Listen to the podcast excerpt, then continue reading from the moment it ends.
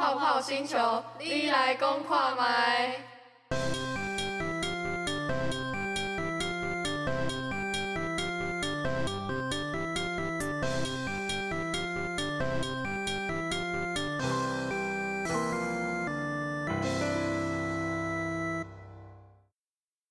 各位听众朋友们，大家好，欢迎来到泡泡星球，你来共看麦。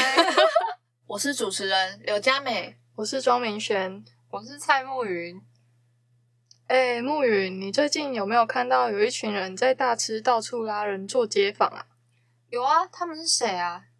据说好像是我们学校的公研社最近在调查大家对公共议题的看法啦。是哦。最近社会上发生好多事，大家话题一个接着一个吵，我都不知道听谁的了。对啊，现在世界变化的很快，有越来越多以前被忽略的议题被拿出来讨论。随着社区网络的发展，虽然我们能够听到各方不同的意见，却越来越容易陷入自己的同温层里。今天我们就邀请到 CCU 公共事务研习社的社长范轩玉。来和我们一起聊聊公研社是如何在校园内建立一个良好的议题讨论空间吧。耶，欢迎社长。好，大家好，我是子宫二的范玄玉，现在也是公共事务研习社的社长。呃，那我先简单介绍一下，就是公共事务研习社在做些什么。中正大学公共事务研习社是我们学校近年才设立的新的社团。然后他们就是提供学生一个公共事务讨论的平台，为校园内社会议题的推广贡献一份心力。他们除了设定每周议题让同学讨论以外，也会定期举办讲座，或者是在他们自己的粉专分享时事，目的就是要促进公共事务在校园内的讨论。那首先想先请问社长，你们平时社课都在做些什么呢？在过去，我们每一堂社课都会有不同的议题，然后就会邀请不同的呃对那个议题有涉猎的学者或者是同学来举办讲座。像是上学期我们就有举办过南铁拆迁事件的相关社课，然后我们就邀请到了成大零二社的干部，还有管仲祥教授来跟我们分享，呃，当时在南铁拆迁事件的时候的社会运动的经验，然后或者是管仲祥教授会分享他自己的看法。那这学期的话，我们比较特别的是，我们社课就主要变成了时事讨论的时间。每堂社课就会有不同的干部啊，分享最近看到的议题，然后有时候社员也会带来他们自己有看到的议题跟大家分享，并且发表感想，然后提供社员们议题讨论的时间跟空间。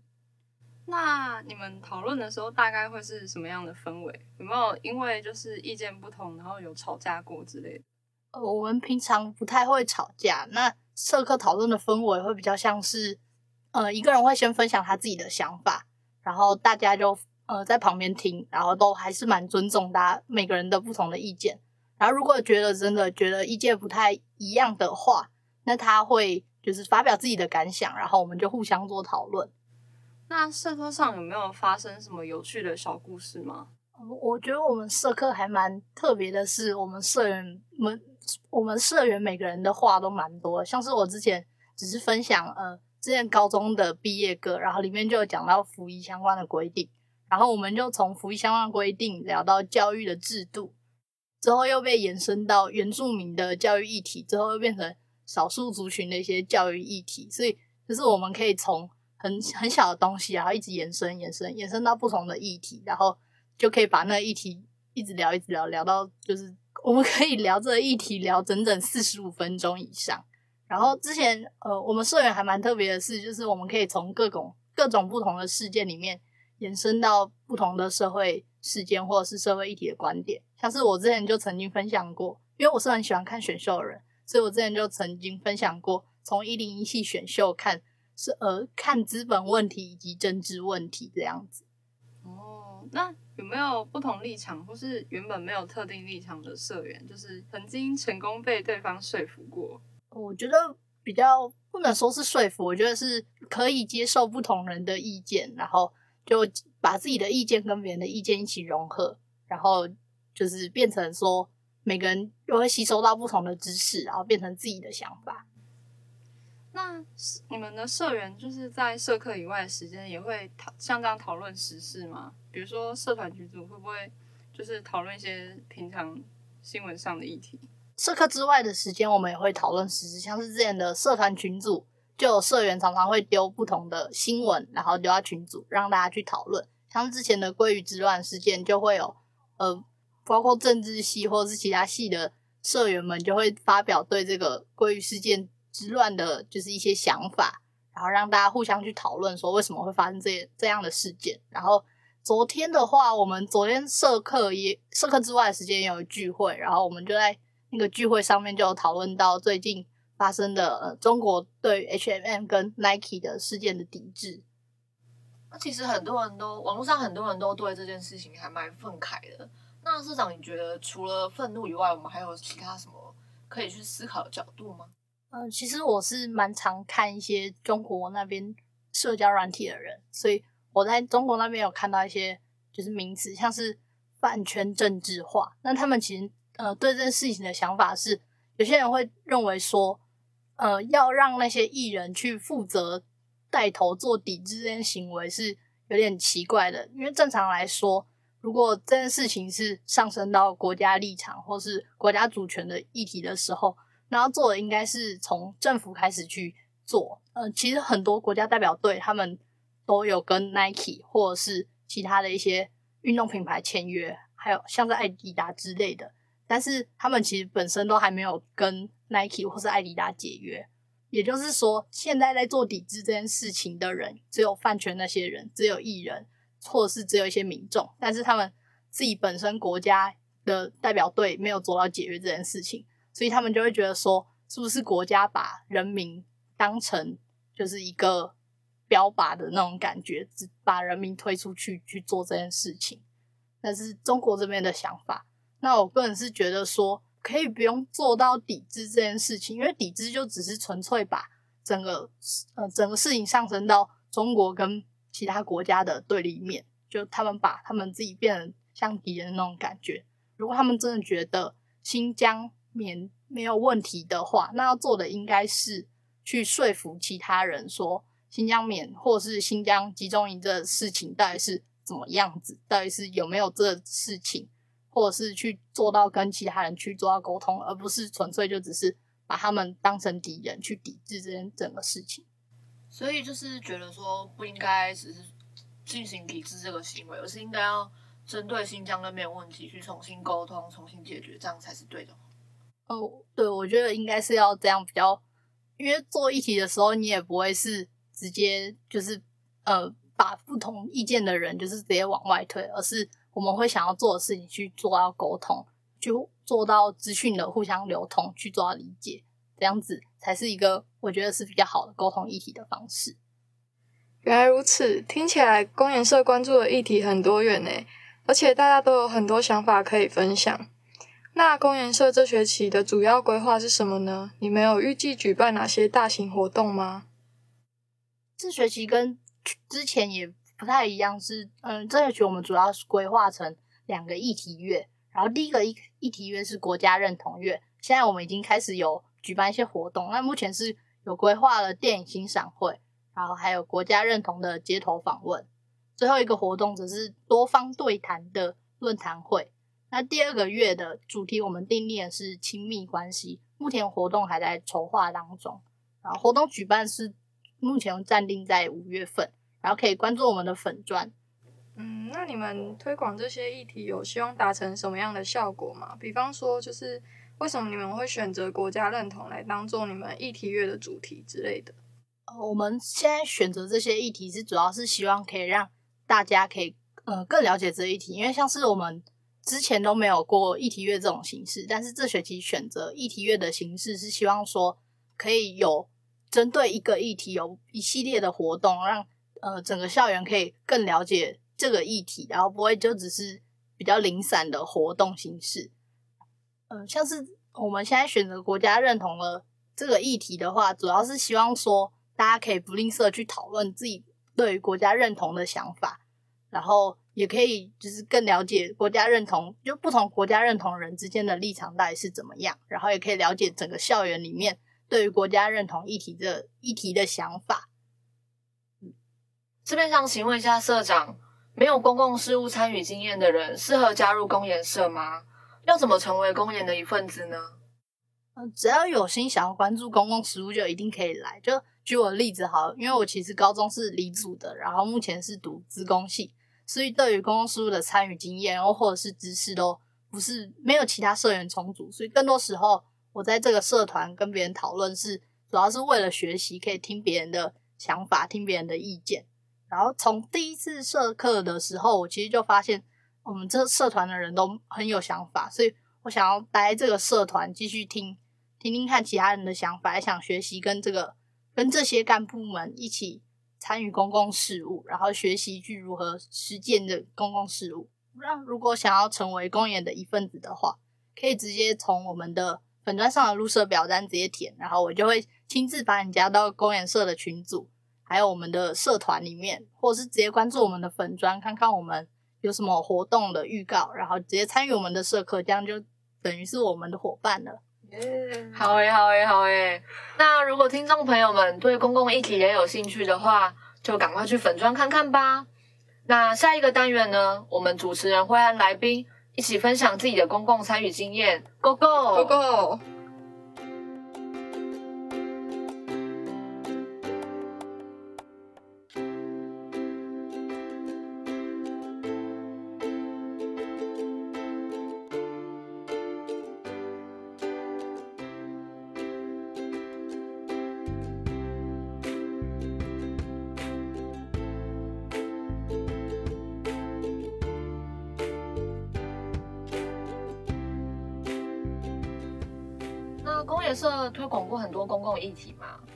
之前有看到你们在社科院大厅推广早教连署，想问一下你们怎么会想到要做这件事情啊？这件事情我其实常常在我们的脸书上看到，然后之前也有很多不同的团体，像是管仲祥教授就有问我们要不要去做这件事情，然后在跟之前是我看到有一个社员他在群组里面就是说想要弄连署的这东西，然后我就想说，诶，既然社员都想要用，那我们社干就应该要。可以帮忙去做这件事情，所以我们就有点临时的动了这个连署的东西，然后就在社科院里面就放了一些连署单，然后就在一个桌子上面，然后去拉连署。那在过程中有没有遇到什么困难？后来是怎么解决的呢？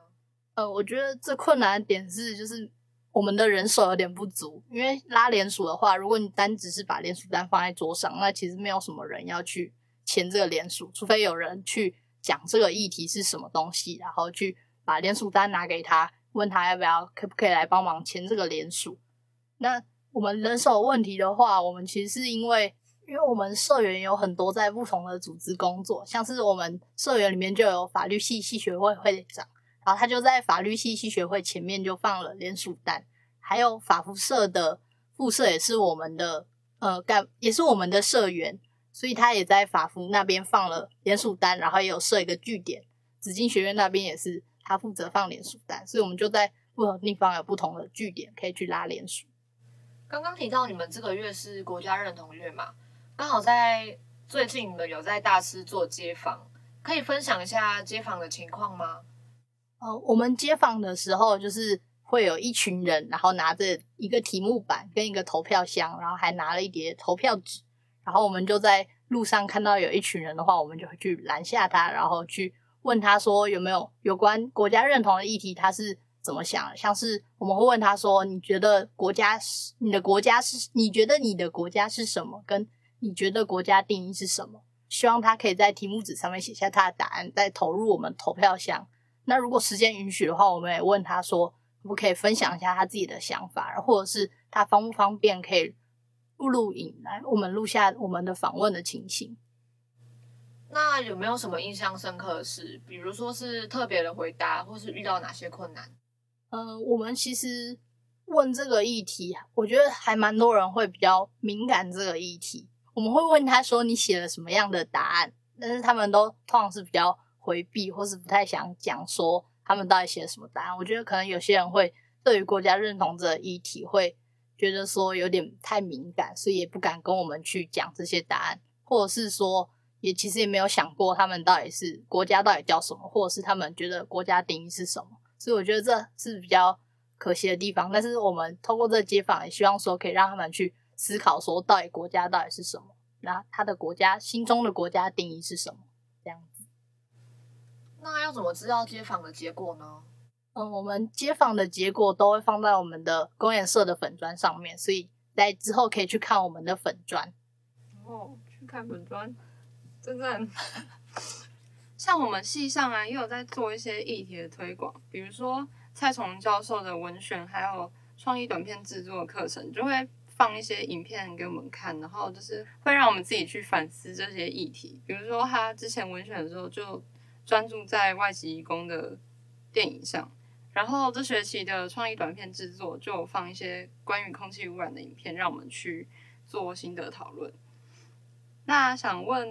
社长，之前有没有遇过哪位老师可以就是像这样一起讨论这些公共议题的呢？嗯，其实我们的设施就是你们传播系系上的教授管仲祥教授，然后他其实也常常会受到我们邀请来去帮我们办一些，跟我们一起办一些讲座，然后担任我们的讲师，或者是他也会邀请我们去举办一些活动，然后可以让公共议题推广到整个校园里面。然后像是蔡崇隆导演的那个组织乐在家文化站，也是我们上学期社课有去特别去参访的地方，所以我们也跟蔡崇隆教授也算蛮熟的。像管大之前在大一上的必修传播概论的课程，也会请学生就是拿出自己想讨论的议题，然后提供同学一个发表意见的机会，也会配合课程教学的概念做一个引导式的讨论。像之前主持人敏璇，他是台南人嘛，然后他就有在课堂上分享南铁东移的议题，然后管大也有拿出自己之前追踪的一些数据。那刚才前面也有提到说，就是公园社有请那个成大零二社的干部来分享，那可以请问一下，就是详细有没有发生什么印象深刻的事吗？嗯，其实，在南铁东移这个事件，我觉得其实我们社团里面的人其实也没有很多人。很清楚了解这个议题，所以我们特别请到零二社呃社长来为我们讲一下这个议题到底是呃发生了什么事，以及他们在当时现场的时候的一些抗争的经验。然后他就跟我们分享说，当时的抗争现场，因为他当时跟一群零二社的社干们都在抗争现场，然后那时候在抗争现场的时候，就有一些政府机关人物，然后他们就到现场要去把他们都把他。带走，不要待在那个黄，嗯，不要待在那个屋子里面，因为他们要进行拆迁的动作，所以他们就把他们都拉走，然后就算他们在楼梯上，也直接把他们拖走。所以当时听到他们分享这些经验，都让我们包括社干们还有社员们都还蛮震撼这件事情的发生。然后社长也跟我们分享说，就是南铁东移这个事件到底是。正反两方的意见是怎么样？然后跟我们去分析说，这个南铁东移，南铁到底需不需要进行拆迁？然后也拿出他们不同的数据，管大也有拿出一些南铁东移上面的一些数据来跟我们分享，说他对这个呃事件的想法，然后还有分享说抗争这些行为他的自己的观点到底是怎么样。嗯，我自己也蛮关注这个议题的，像我之前有去参观黄春香家办的摄影展。然后他是呃南铁拆迁的最后一户，那他们现在是半拆的状态嘛。然后我朋友就有跟我介绍他当初参与抗争的过程，还有楼梯被拆掉的影响之类的。那因为他们的诉求主要就是想要保护、保留那个楼梯，但是现在楼梯是半拆的状态。嗯、那他们现在就是二楼到四楼的楼梯是。就是其他来帮忙的人，就是用沙包跟鹰架来帮忙搭建的。然后其实，在走的时候，就是往下看都可以看到下面的状况。然后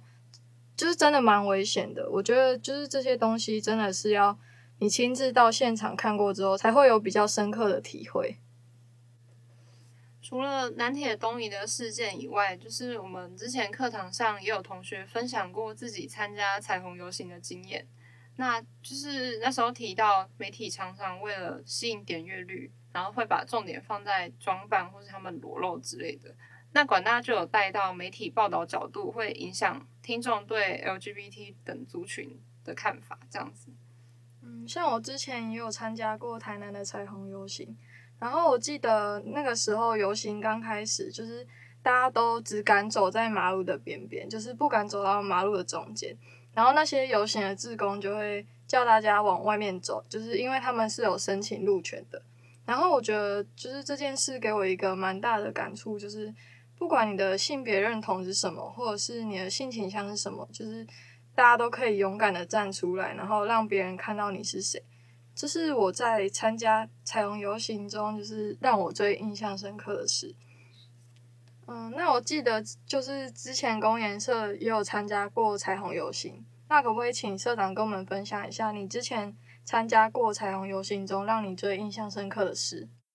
嗯，之前公研社我们其实有参加过台南的彩虹游行，还有参加过云林的彩虹游行，甚至是高雄的彩虹游行，也有一些干部也有跟着去。那我们在这游行之中，我我想从我自己的经验分享，因为我参加过蛮多场彩虹游行的。呃，活动。那我其实印象最深刻的，当然就是你们说前面说的，可能会有一些，会有一些人穿着会比较，可能会比较暴露，或是比较吸睛。我觉得这其实是一件很好的事情，因为他们可能在平常生活中会压抑自己的呃一些性格，或者是压抑自己的一些形象，但是他们在这个场场合当中，可以穿他们自己想要穿的，或是展现自己他们想要所展现的个性，然后在。呃，整个在路上告诉大家说，就是他们是这样的一群的人，然后这样这一群人，他们就平常在生活中跟大家生活在一起，因为有这游行的存在，所以他们才可以呃，才得以可以去展现自己。那呃，刚才讲到路权的东西，其实我们在我之前参与台北的游行的时候，也是大家会很多工作人员会让我们要全部都走到马路正中间，因为他们自己有申请路权嘛。那同志权益也是一样，是我们自己本身呃自己有的权利，所以我们可以不用去害怕说其他人的眼光，因为我们自己本身就是我们自己拥有的东西，所以我们可以大方走在路上，我们也可以大方去争取这些的权益。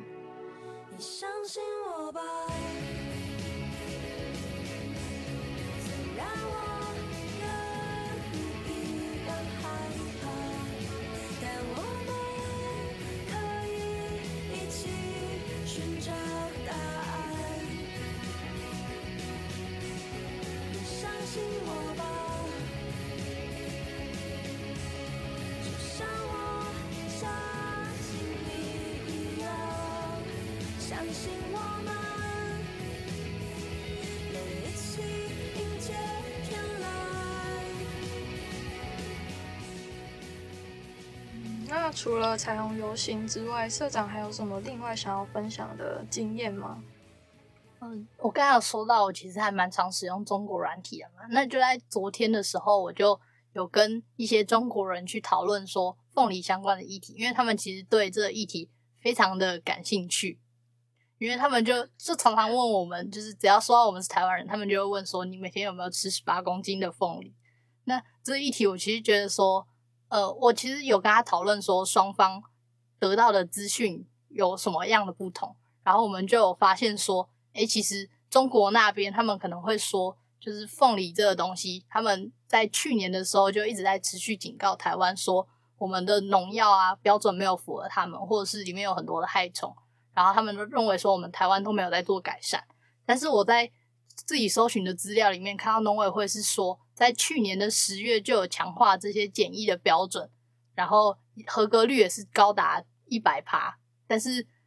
中国那边却是说我们这边一直都没有在做改善，所以这件事情也蛮奇怪的。然后我另外又有在查到一个资讯，是国民党的谢龙介议员他自己说，其实台湾在去年就已经收到中国那边的警告，但是我们这边没有在管，就是中国那边的警告。然后反，然后合格率的计算也是很奇怪的是，因为我们会把检疫失败的把它都把它退回台湾，因为这些都还可以再拿来卖，所以合格率的计算就会没有计算到那些把它退回的的那些货物，所以它的计算方法就会才是呈现一百趴这样的形式。那中国那边的话，我那个中国朋友他其实一开始传给我的影片非常的奇怪，他传的是。一个呃中天新闻的影片，然后里面就放一堆就是凤梨农在砸凤梨的那个影片，然后因为就在那个时间点放的话，就会变得很像是说那些农民都会对呃中台湾这边的呃一些政策很不满，然后才会才会砸凤梨。但实际上我去很认真的去看了一下那个新闻的那个影片的内容，我发现说中天其实在今去年就已经关台嘛，但是这影片却是在今年的二月出现的，所以。我就去看那个跑马灯下面的新闻，我发现说这个新闻其实是二零一八年的新闻，也就是说中国那边其实也有很多人在炒作这个议题，所以我们不管是在台湾或者是不管在中国，其实我都会发现说有些媒体会想要去操弄这些议题。那我希望我们可以做的事情是，呃，如果多跟中国那边接触的话，或许可以知道他们那边的议题的想法是什么，然后。也可以多看看我们这边议题的想法，然后自己再做到媒体试读的这些能力，来去辨别说哪些资讯是你觉得可以信的，哪些资讯是你觉得不可以信的，然后进而就把这议题的你吸收到的资讯变成你对这议题的想法。嗯，对啊，我觉得就是社长像你这样，就是多方听取各方不同的意见，然后呃，想要了解。对方的想法是很重要的，这样可能才能促进更良好的沟通。那社长，你之后可不可以给想要参与公共事务的人一些建议呢？呃，我其实很想跟就是学校里面的所有学生们说，就是很多人都会担心说，其实会不知道自己到底可以做什么，因为他们觉得身为自己学，身为学生，好像自己没有很多的能力可以去帮忙做到一些公共参与的部分。但是其实，呃，学生力量真的很大，像是我之前在。高中的时候，我其实就已经在就是有做过一些事情，像是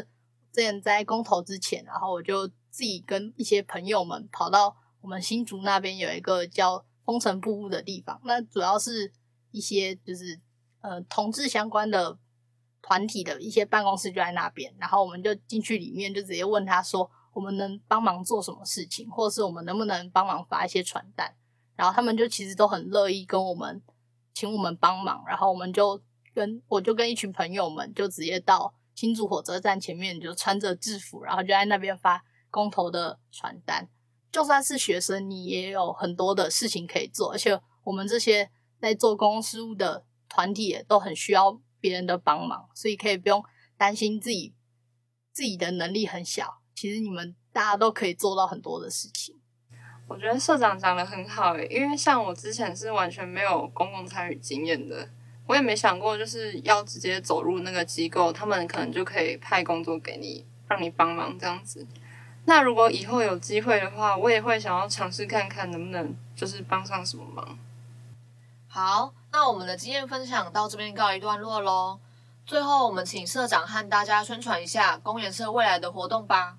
嗯，我们现在目前规划是四月七号礼拜三的晚上六点半到九点半，我们有举办慰安妇专题讲座。那讲座的名称叫《战争下的性暴力》。我们很荣幸的有邀请到中研院的朱德兰教授担任我们的讲师，他会与我们分享在东京审判的时候慰安妇的争权运动。那在四月底的话，我们也会举行国家认同的多方对谈讲座。具体时间的话，可以关注我们的粉专。另外，我们在五月份也会有举办亲密关系的议题月的活动，具体的活动内容也可以关注我们的粉专。我们的社课时间是在每周三的晚上七点半到九点半，只要关注我们的粉专，就可以知道当周我们干部会分享的时事议题是什么。那社员们或是想参与的人，也可以带着他们自己的议题来与我们分享讨论。好的，那今天的节目就到这边结束。感谢公研社社长范轩玉接受我们的邀请来做分享。接下来呢，泡泡星球也会有其他社团的介绍，请持续关注哦。再次感谢大家收听泡泡星球，你来公跨麦，我们下次再会，拜拜。拜拜。